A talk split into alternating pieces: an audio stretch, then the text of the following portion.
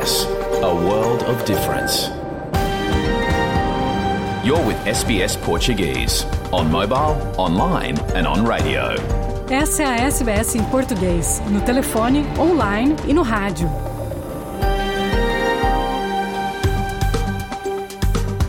Muito boa tarde, é isso mesmo. Está começando o seu programa em português da SBS Áudio da Austrália, com Luciana Fraguas, neste dia 3 de março, falando dos nossos estúdios em Melbourne, na terra tradicional do povo Urundiri, a nação Kulin. Ele é o barbeiro favorito das celebridades brasileiras que vêm para Gold Coast. André Sanguedo já atendeu Nando Reis, o surfista Samuel Pupo e até a jogadora Marta. Ele conversou com a nossa colega Alana Ferreira sobre sua história de sucesso. Portugal há uma semana das eleições com a extrema-direita complicando o cenário, analisa Francisco Sena Santos, nosso correspondente em Lisboa. Fotógrafo nascido na periferia do Rio de Janeiro faz sucesso pelo mundo e expõe trabalho LGBTQIA na Austrália. Nosso colega Felipe Canali conversou com Azaf Galib, que vive em Londres e chega à Austrália para o Midsummer Festival em Melbourne. Os australianos mais jovens, entre 15 e 24 anos de idade, é a faixa etária que mais sente solidão, de acordo com uma nova pesquisa da Universidade de Melbourne. Você vai ouvir a reportagem de Daniele Robertson e o Cef Saudi, apresentada por Alana Ferreira. Muito esporte sempre aos domingos. A goleira Bárbara, ex-seleção brasileira, pode acrescentar experiência e liderança ao seu novo clube, o Melbourne City. Nosso correspondente em São Paulo, Luciano Borges, conversou com Mariana Spinelli, da ESPN Brasil, que acompanha de perto a carreira da Bárbara desde o começo. Tudo isso e muito mais. Fique ligado na SBS em português. Ele é o barbeiro favorito das celebridades brasileiras que vêm para a Austrália. André Sanguedo já atendeu Nando Reis, o surfista Samuel Pupo, a jogadora Marta e muitos outros. O André conversou com a nossa colega Alana Ferreira sobre sua história de sucesso na Austrália.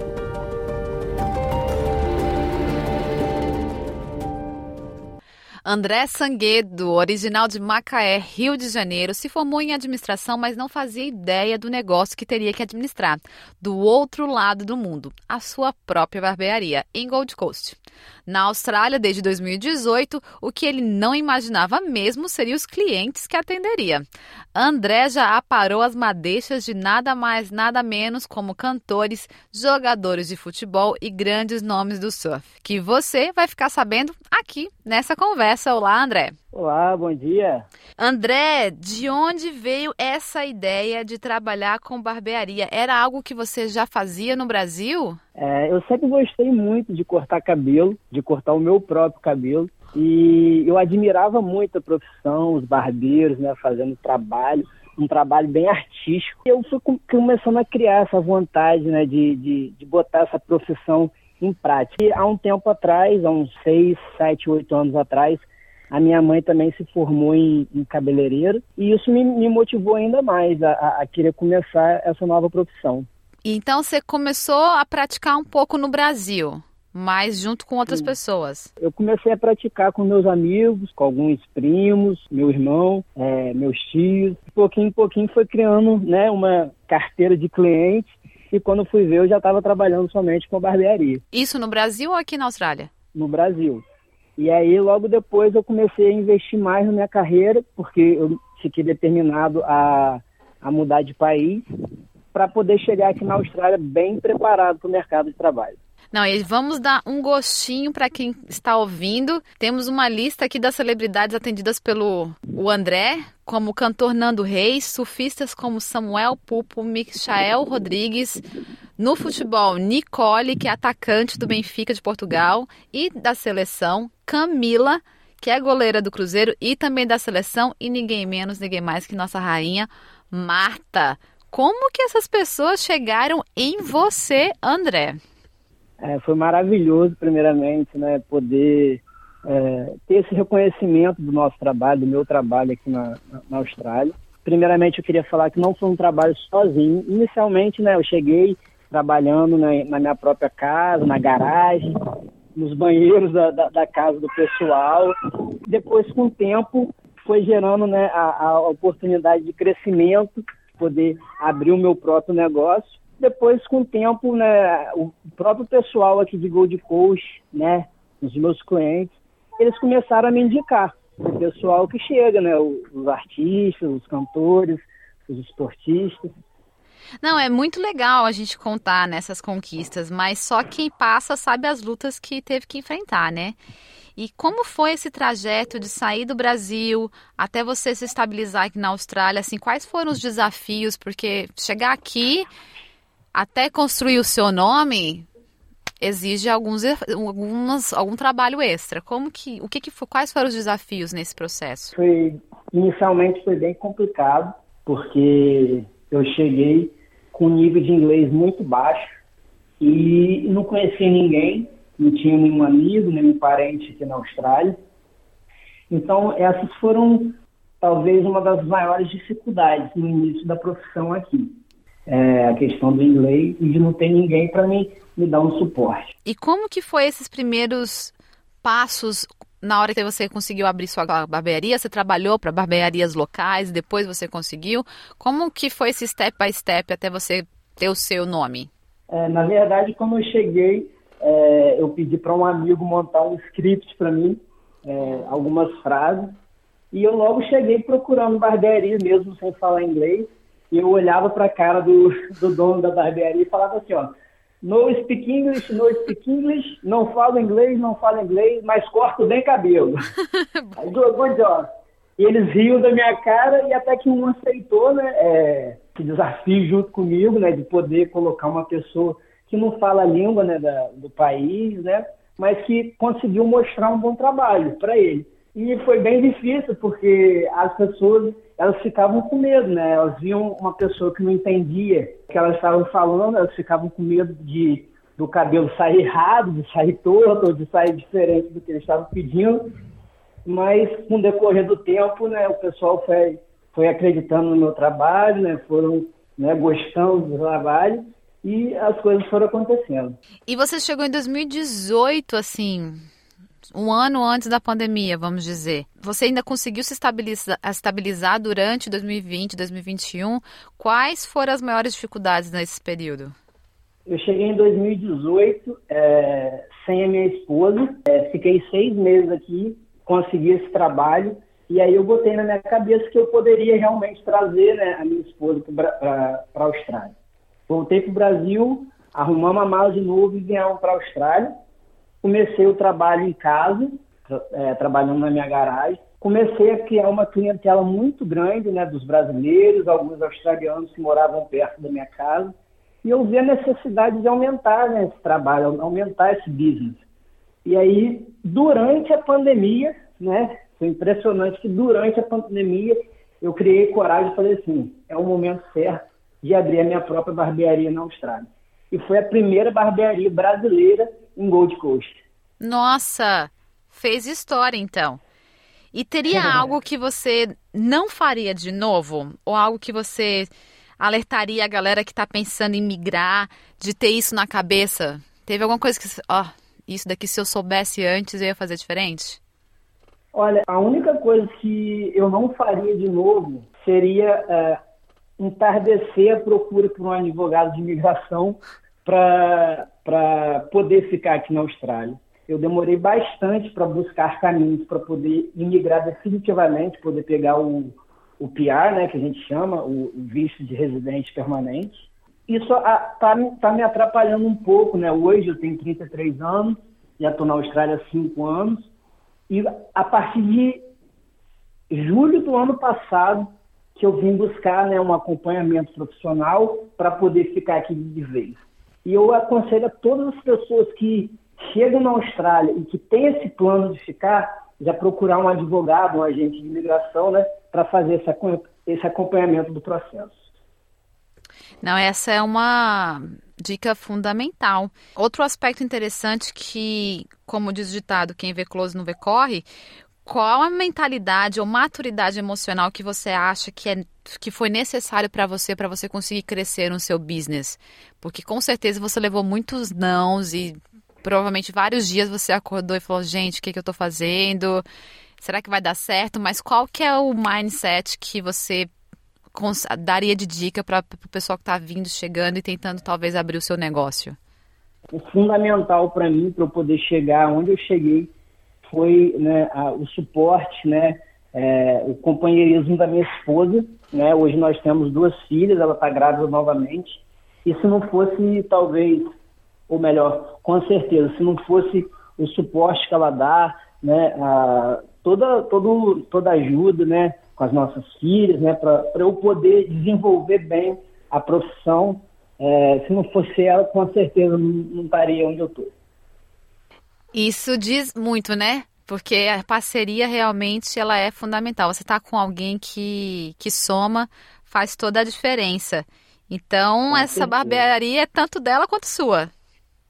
Eu acho que é mais dela do que minha, na verdade. Eu só Vamos dar os créditos. tanto em casa. Qual o nome dela? O nome dela é Laura Baixos Gomes. Então, Laura, os créditos também estão com você. Parabéns aí pelo sucesso de vocês. para dar os Muito créditos para todo mundo. E quais seriam os planos para 2024? Depois que você já chegou a cortar o cabelo da seleção feminina brasileira?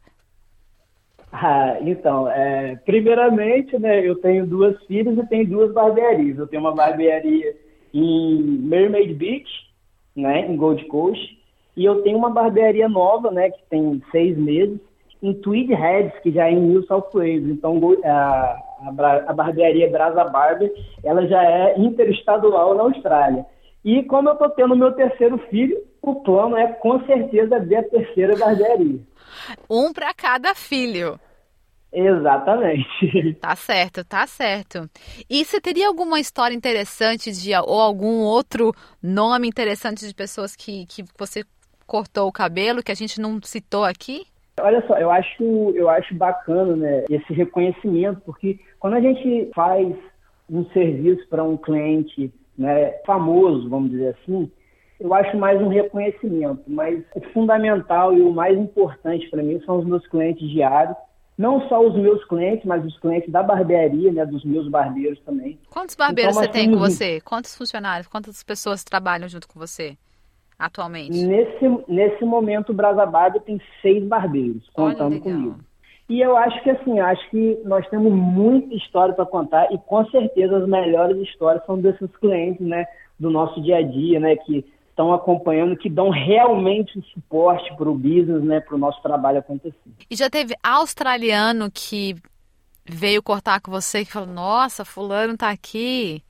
Na verdade, é, nessa lista aí também faltou alguns jogadores de rugby, de alguns jogadores de, da EFL, né, que é a Liga de Futebol Australiano. Tem o Ryan Matson, que é do de Sydney. Durante a pandemia, tivemos é, os jogos né, de, desse campeonato da EFL na, na Gold Coast, né, devido ao a Sydney né, ter sido um pouco mais complicado que aqui a situação. E eles passaram esses jogos todos para Gold Coast. E eu acabei cortando o cabelo de alguns jogadores também, né, dessa liga, que é bastante famosa aqui na, na Austrália. Eu vi no, nas suas redes sociais que você também oferece o serviço mobile. Você vai até os clientes que talvez tenham alguma dificuldade de mobilidade. Sim, sim, exatamente.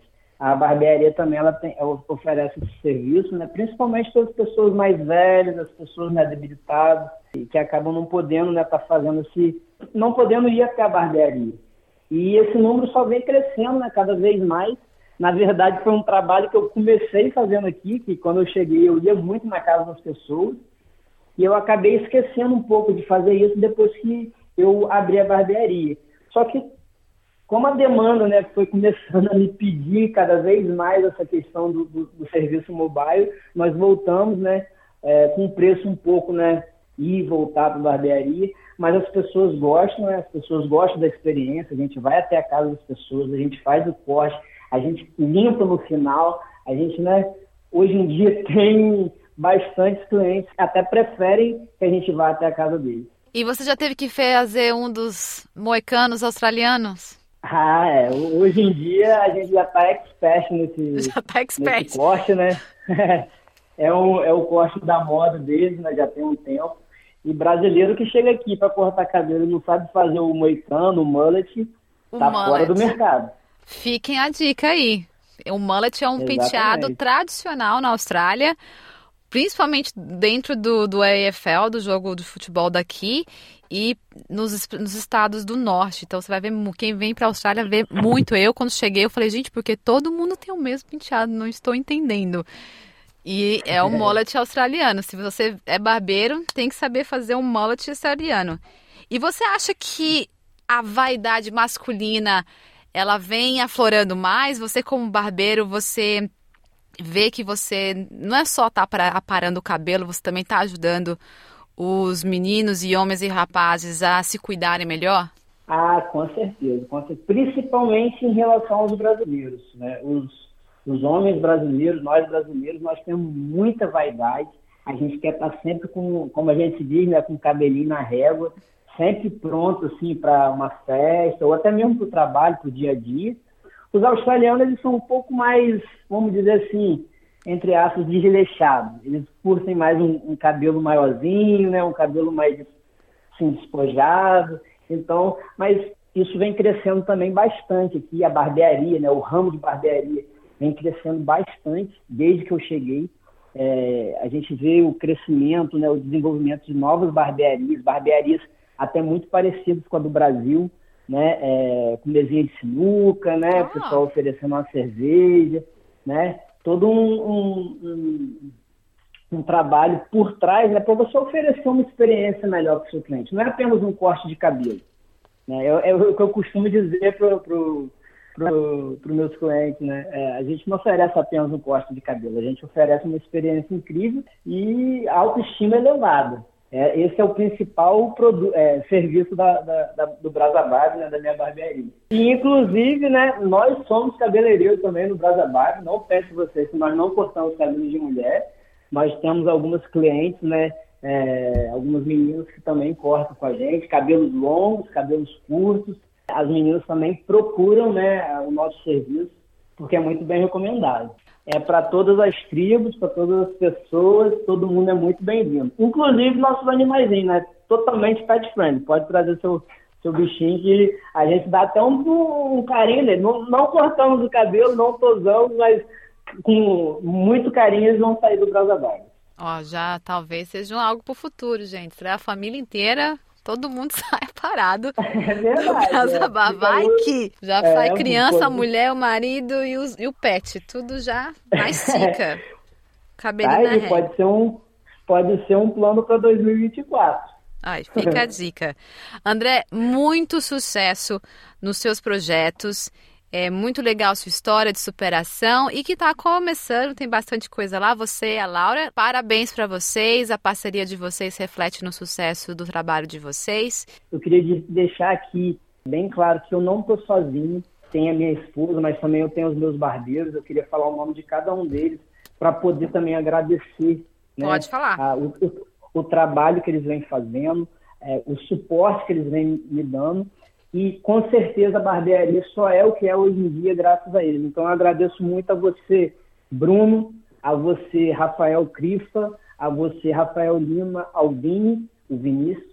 Muito obrigado por estarem comigo, muito obrigado por acreditarem no meu trabalho, por acreditarem né, que o Brasa Barber é, pode levar a gente para um, um, lugar melhor aqui na Austrália e pode fazer com que a gente né, é, cresça, pode fazer com que a gente é, seja melhor a cada dia. Recado dado. Muito obrigado. Obrigada, André. Até mais. Muito obrigado. Fiquem com Deus. Um abraço.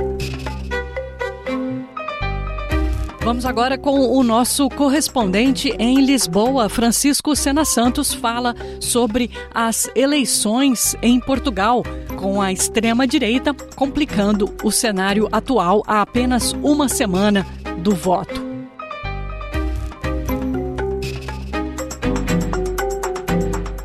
Viva, Luciana e ouvintes da SPS. A uma semana das eleições gerais antecipadas em Portugal e marcadas para 10 de março, há dois dados que sobressaem nas muitas pesquisas de opinião que têm sido publicadas nestes dias.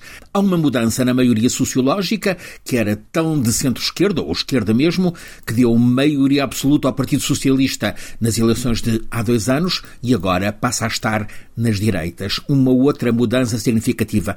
Deixa de haver apenas dois blocos, esquerdas e direitas, passa a haver com peso relevante um partido de extrema-direita. Esse partido extremista é o Chega, tem um líder carismático, André Ventura, orador inflamado, com discurso muito antissistema, que junta exigência de segurança e limites à imigração, com denúncia de corrupção generalizada na classe política. Palavra de ordem: limpar o país. Ventura está isolado por todas as outras correntes políticas em Portugal, que o acusam de irresponsabilidade, por exemplo exemplo, porque em Portugal não há a percepção de insegurança e porque os migrantes, longe de serem uma adversidade, são essenciais para que o país funcione. Mesmo assim, as pesquisas de opinião dão ao Chega 15 a 20% das intenções de voto.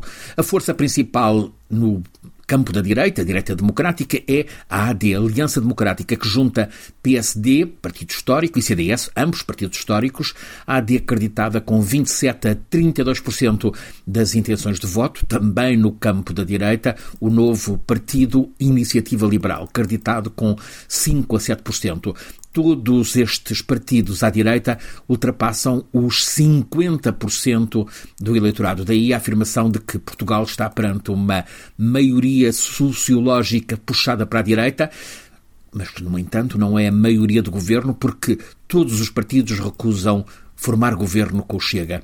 Sucede que a direita não extremista aparece em quadro de empate técnico, talvez com ligeira vantagem sobre os partidos à esquerda. O PS, Partido Socialista, está perto do PSD em intenções de voto e os partidos mais pequenos para a esquerda, o Bloco, o Livre, o Partido dos Animais e da Natureza e o PCP configuram esse quadro de empate. Portanto, ainda muita incerteza sobre como Portugal vai ser governado após o o dia 10 de março. O país aparece puxado para as direitas, mas vai ser difícil, provavelmente muito difícil, a governabilidade. Fala-se sempre em novas eleições antecipadas a curto prazo. Francisco Sena Santos, a SBS, em Portugal.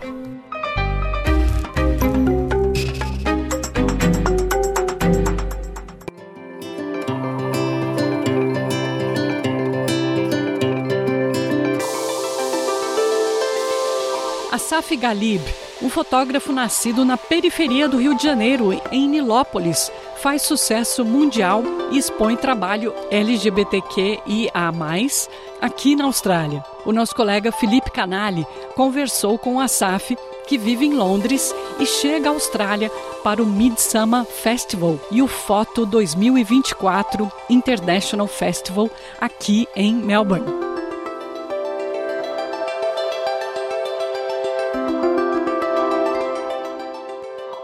Eu já sofri homofobia no colégio, na natação, em casa, com meus irmãos, da minha família.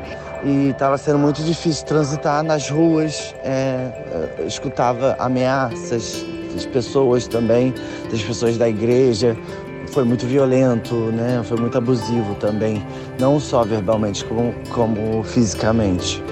É, e eu tive que basicamente fugir desse ambiente para que eu pudesse viver sobreviver, saber viver nesse país preconceituoso, racista, misógino, xenofóbico, também é uma forma de arte. Se você é gay, se você é imigrante, se você é preto, se você é, é latino, você vai estar é, propício ao preconceito, né?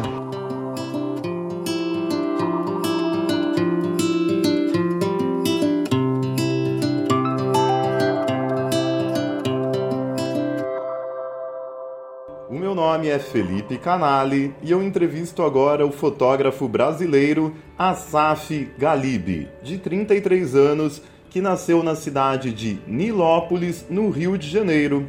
O trabalho fotográfico do Asaf já ganhou o mundo ao ser exposto e aclamado em diversos países, incluindo os Estados Unidos, a Inglaterra, Alemanha, Itália, Holanda e agora aqui na Austrália. Com uma infância e adolescência marcadas pelo preconceito e também pela violência física e mental devido à sua sexualidade, agora o Asaf transforma sua experiência em arte e inspiração para homenagear a comunidade LGBTQIA. O Asaf mora em Londres há 10 anos e ele desembarca aqui na Austrália pela primeira vez em fevereiro para ficar duas semanas no país primeiro em Melbourne e depois em Sydney. E o motivo da sua viagem é prestigiar a sua própria exposição, chamada Queer Immigrants, que faz parte do festival Queer Photo, um evento do Midsummer Festival e do Foto 2024 International Festival. Asaf, eu li em uma entrevista sua que você se sentia um estrangeiro na própria cidade em que você nasceu, no estado do Rio de Janeiro, no Brasil. Me fale um pouco sobre isso. Eu me sentia um estrangeiro na minha própria cidade natal, né? Por causa do de eu não conseguir me sentir confortável dentro da minha própria pele, sabe? Do preconceito que tinha nas ruas, do perigo que é, que é você ser um LGBT no Rio de Janeiro, principalmente vindo de periferia. Eu nasci uh, em Nilópolis, na Baixada Fluminense, e era muito perigoso e eu me sentia totalmente fora por, causa, por causa disso, por causa desse preconceito eh, exacerbado, excessivo que existia na, na década de 2000, eu já sofri homofobia no colégio, na natação, em casa, com meus irmãos, da minha família. Então eu, eu me sentia um, um peixe fora d'água. É, eu me sentia um estrangeiro no meu próprio habitat natural. Quando você tinha 23 anos de idade, você decidiu se mudar para Londres, na Inglaterra, que é o país que você mora atualmente há 10 anos. Me conta quais foram os motivos que te fizeram sair da cidade em que você nasceu e se mudar para uma cidade em outro continente, longe da sua família? É, o que me fez sair do, do meu ambiente é porque estava é, muito difícil. Com relação à minha família, sobre a minha identidade, minha sexualidade, foi muito. Foi um desafio. Meu pai era muito conhecido da igreja, o cantor gospel, e eu comecei a me. Eu me descobri com 18, 19 anos. Sempre tentou né, criar dentro dos termos e dogmas da igreja. Foi, foi, foi uma repressão e um, um foi muito violento, né? Foi muito abusivo também, não só verbalmente como, como fisicamente. E estava sendo muito difícil transitar nas ruas. É, escutava ameaças das pessoas também, das pessoas da igreja. E aí foi, a, o, foi quando eu tive que sair de casa por não me aceitarem. É, sair num ato muito violento é, e eu tive que basicamente fugir desse ambiente para que eu pudesse viver, sobreviver, me encontrar a partir da minha própria existência, daquilo que eu queria fazer e fui, fui morar com meu namorado na época, mas é, hoje em dia as coisas estão muito melhores. Mas naquela época, na área da sexualidade e identidade, foi algo muito difícil, assim. Bom, segundo o que você me disse, o seu pai ele é muito religioso, um pastor de igreja, inclusive, é, mas tirando essa parte da opressão, da violência em relação à sua sexualidade, me parece que o seu pai tem uma grande referência em relação ao seu trabalho, né, Asaf? Um lado muito positivo do meu pai foi que sempre me incentivou nas artes. Eu nasci num, numa casa muito criativa. Meu irmão é baterista, meu outro irmão é percussionista. Por meu pai ser cantor e, e pastor, ele também foi muito criativo. Assim, é uma, ele escreve música, ele canta, toca vários instrumentos. Eu acho que foi esse lado que me levou para a área das artes, da, da fotografia, da pintura, é, do canto, que eu também toco violão. Ele foi um, um apoia grande apoiador das artes. E como foi a sua relação com a sua mãe? Minha mãe foi uma grande apoiadora da minha identidade, da minha existência. Ela nunca me reprimiu, sempre deixou vestir o que eu queria. as cores que eu queria, os tênis que eu queria usar. E eu fui muito amado, fui respeitado pela minha mãe, vindo de uma, de uma religião que a mulher não tem muita voz, não tem muita voz de comando. Ela sempre esteve do meu lado, sabe? Nunca me abandonou. E me conta um pouco sobre como foi crescer dentro de uma casa tão religiosa. Eu estudava em colégio é, religioso até os 15 anos e eu não podia escutar músicas seculares, né, que não fossem religiosas. Não poderia ir a galerias de arte porque eram demoníacas e é por isso também que meu trabalho ele fala sobre esse lugar obscuro, esse lugar contraste de, de luz e sombra, esse, esse, esse medo ao mesmo tempo, essa beleza, é, esse, esse drama, que é um lugar onde eu, eu eu habitei por muito tempo e eu, eu quis explorar isso dentro das minhas fotos. Seria uma camada da minha existência e que ela é, é posta em prática dentro da minha estrutura artística. E eu acho que eu vejo hoje em dia que eu peguei essa dor, esse trauma, essa, essa ferida e transformei em, em algo frutífero é, e benéfico para a minha existência e para a minha arte. Como foi que você começou a trabalhar profissionalmente em Londres como fotógrafo? Como foi escolher essa profissão em um novo país? Quando eu cheguei em Londres, eu mal falava inglês. Comecei a, a querer fotografar, né? Querer me inteirar. Na verdade, foi a fotografia foi uma ferramenta para que eu pudesse me encontrar e me aproximar dessas pessoas que eu tinha interesse de aprender. Então, eu vim de, como eu já disse, vim de um lugar muito reprimido e muito religioso. Londres já foi o completo oposto, né? E qual seria a forma de eu conseguir me, inter... me, me botar nessa comunidade, aprender com elas, como se vestir, aonde ir, como o jeito de amar, de, de segurar, de dar a mão na rua, de sair em grupo com pessoas que você se respeitar como ser humano, né? Isso foi muito lindo, eu aprendi isso muito em Londres. Tá, mas como é que você aprendeu a fotografar profissionalmente? Como é que foi essa experimentação até que você chegasse ao resultado de hoje em dia e com um trabalho tão relevante mundialmente? Eu aprendi no YouTube, eu fui aprendendo assim, autodidata. Eu fui é, trabalhava em cafés, restaurantes, e aí comprei minha primeira câmera, e aí minha primeira lente, fui fotografando amigos em parques, em cemitérios, em, em, em campos de flores, na rua, é, no banheiro, em tudo quanto eu podia, e fui, postava no meu Instagram, e as coisas foram, foram tomando essa, essa magnitude que hoje é é, é o nosso trabalho, né? o trabalho da nossa comunidade, porque eu não seria nada sem, se não fosse esses personagens da vida real, que depois de tantas décadas de, de preconceito, eu acho que esse momento de, de reparação histórica ele é essencial e é por isso que ver é, essa exposição num lugar tão lindo é, me emociona, me emociona muito.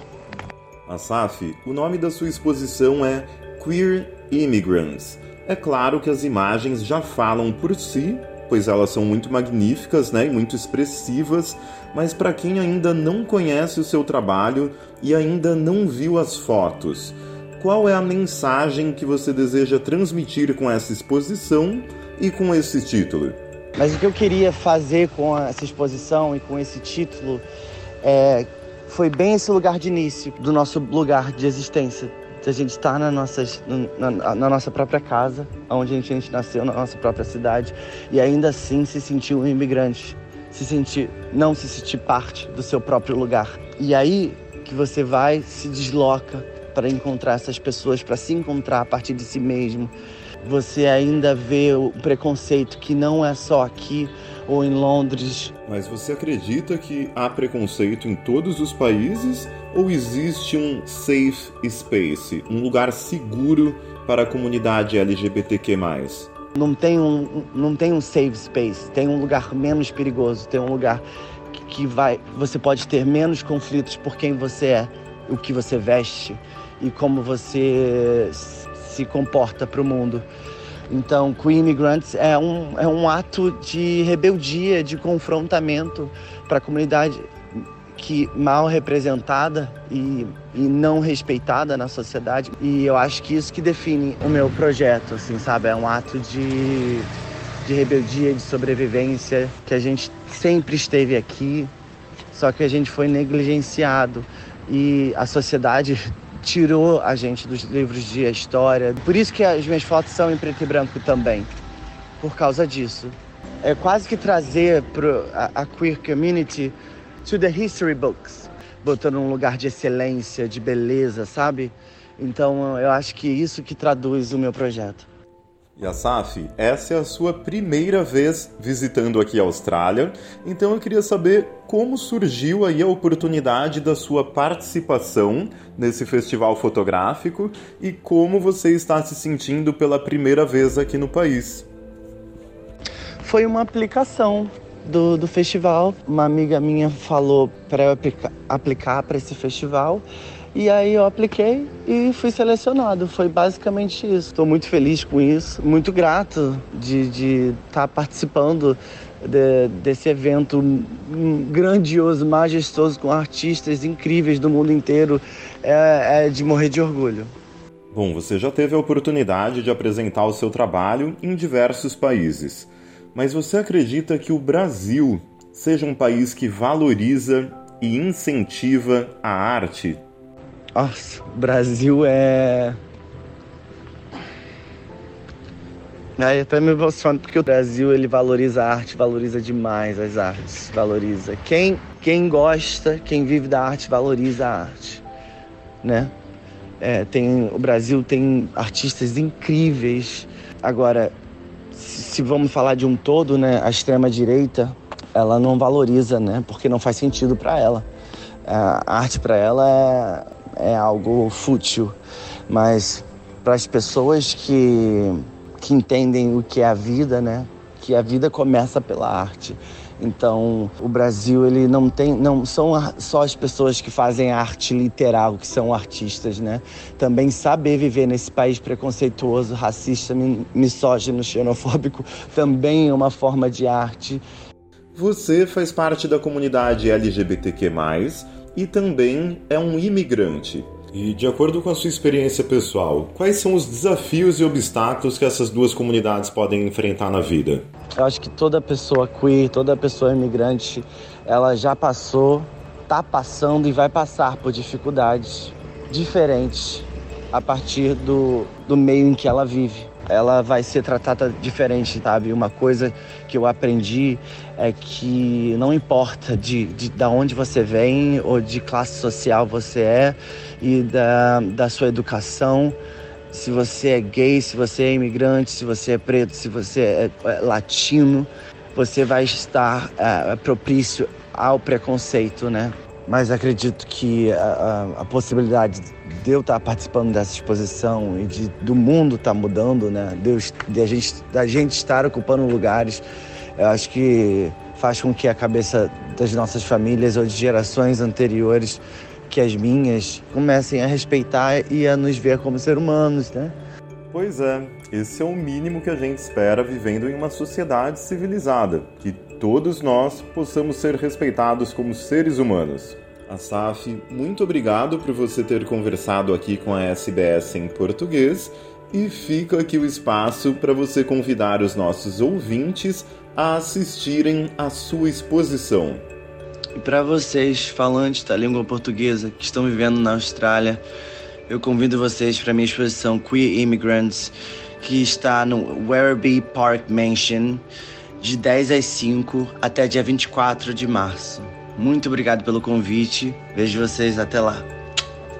Muito obrigado mais uma vez. A exposição do Asaf Galib faz parte do Midsummer Festival e também do Foto 2024 International Festival. Como eu falei no início do programa, a goleira Bárbara, ex-seleção brasileira, pode acrescentar experiência e liderança ao seu novo clube, o Melbourne City, aqui da Austrália. Ela é a promessa do time. Nosso correspondente em São Paulo, Luciano Borges, conversou com Mariana Spinelli, da ESPN Brasil, que acompanha de perto a carreira do novo reforço do Melbourne. Olá, Luciana. Olá, moçada da Austrália. É, a gente vai começar o boletim de hoje para falar do novo reforço do Melbourne City, que nessa terça-feira, aí na Austrália, anunciou a contratação da goleira Bárbara, de 35 anos, goleira brasileira, que já está aí, inclusive, trabalhando na Austrália. E eu convidei a nossa apresentadora, comentarista, repórter Mariana Spinelli, da ESPN Brasil, que manja tudo, sabe tudo de futebol feminino, para a gente conversar um pouco sobre a Bárbara. O que eu sei da Bárbara, eu copiei. Ela nasceu em Recife, começou a carreira no Esporte Recife, no Leão da Ilha, em 2006. Depois foi para o Sunana SK da Suécia. Ela ficou 10 anos jogando na Europa, participou de torneios importantes, jogou pelo Napoli, pelo Kloppenburg da Alemanha também, e estava no Flamengo esse ano, até o ano passado e no começo desse ano, até ser contratada pelo Melbourne City. Então a minha primeira pergunta para Mariana é: que estilo de goleiro que, ele, que o Melbourne contratou?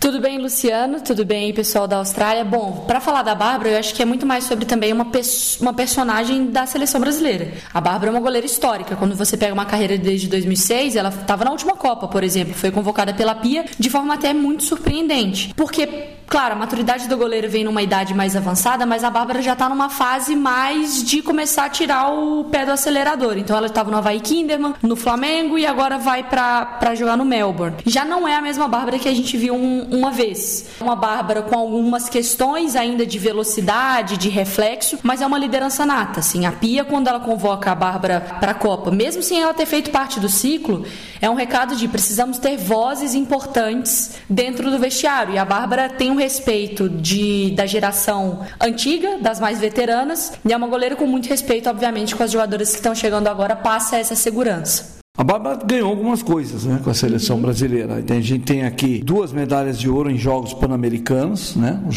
Jogos Pan-Americanos do Rio, 2007, Toronto, 2015. Teve duas de prata, uma no Pan de Guadalajara e na Olimpíada de Pequim, que aliás, para os brasileiros que lembram, foi uma tristeza, porque o Brasil jogou muito durante o tempo regulamentar, durante a prorrogação perdeu o gol até não querer mais e foi derrotada no fim pelos Estados Unidos e ficou com a prata. Seguida, né? Porque antes já tinha em Atenas. E já é... tinha na Copa do Mundo também, né? Para a Alemanha já tinha sofrido um um revés ali que acabou com o nosso sonho. Que, que a, ela jogou, né? A Bárbara estava nessa seleção vice-campeã mundial, né? Isso. Então, agora, o que escola de goleiro? O Brasil tem uma escola de goleiros, quer dizer, que a gente pode dizer que as goleiras são têm um fator muito bom. A gente dizia antigamente, nós, homens, que o problema com goleira no Brasil é que jogo aéreo era um terror.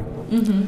A gente não sabe, eu não sei se melhorou. Melhorou? Melhorou, Borges. É, é claro que a gente tem que fazer aqui um, uma diferença. O, o, a posição de goleira no futebol feminino, e aí trazendo isso para o âmbito mundial, ela está em, tá em pleno crescimento. Isso porque antes você juntava 20 jogadores, botava no campo e não tinha um preparador de goleiro. Mal tinha um uniforme próprio, um campo para isso. Então agora existe uma preparação mais profissional para o futebol feminino e isso acaba refletindo nas goleiras. Hoje, a Bárbara é de uma escola completamente diferente. Ela foi nessa do bota-luva e vai pegar pegar. E aí, aos poucos, foi pegando várias gerações e se desenvolvendo um pouco mais. Então, a Bárbara foi meio no método hardcore ali da coisa. No se vira, agarra, vai, vai no instinto, não tanto de uma categoria de base, por exemplo. Não tinha isso para elas. Hoje, a gente já tem uma produção de goleiras pensadas em serem goleiras, sabe? Então, a Barbieri, que assume o gol do Flamengo agora, que será a goleira titular, deixado ali o buraco que a, que a Bárbara deixa, a Barbieri é um fenômeno, assim, é uma jogadora pro futuro da seleção. Quando você leva eleva isso para nível mundial, uma das melhores goleiras, jogadoras do mundo é Mary Earps, que é a goleira do Manchester United da Inglaterra.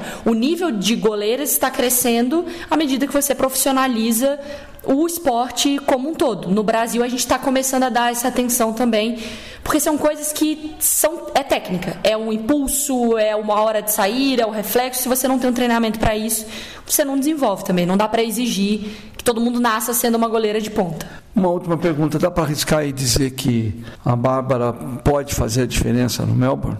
Eu acho que pode, eu acho que vai ser bom para a Bárbara e eu acho que vai ser bom. O Melbourne vai ser bom para a Bárbara e a Bárbara vai fazer o bem também para a equipe. Porque a Bárbara ela traz experiência, ela traz liderança, ela querendo ou não, ela conhece ali aquele espaço debaixo da trave como ninguém, assim.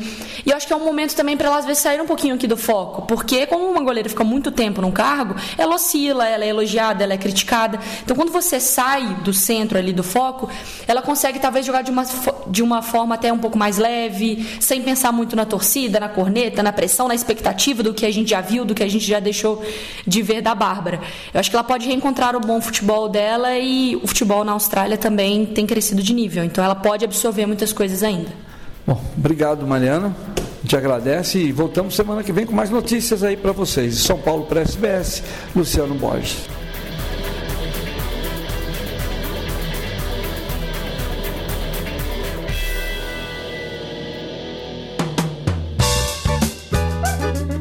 Bom, e a gente vai ficando por aqui na sua companhia, Luciana Fraguas. Voltamos na quarta-feira, ao vivo, com Fernando Vives. Para você, uma excelente tarde de domingo, uma semana melhor ainda e até a próxima.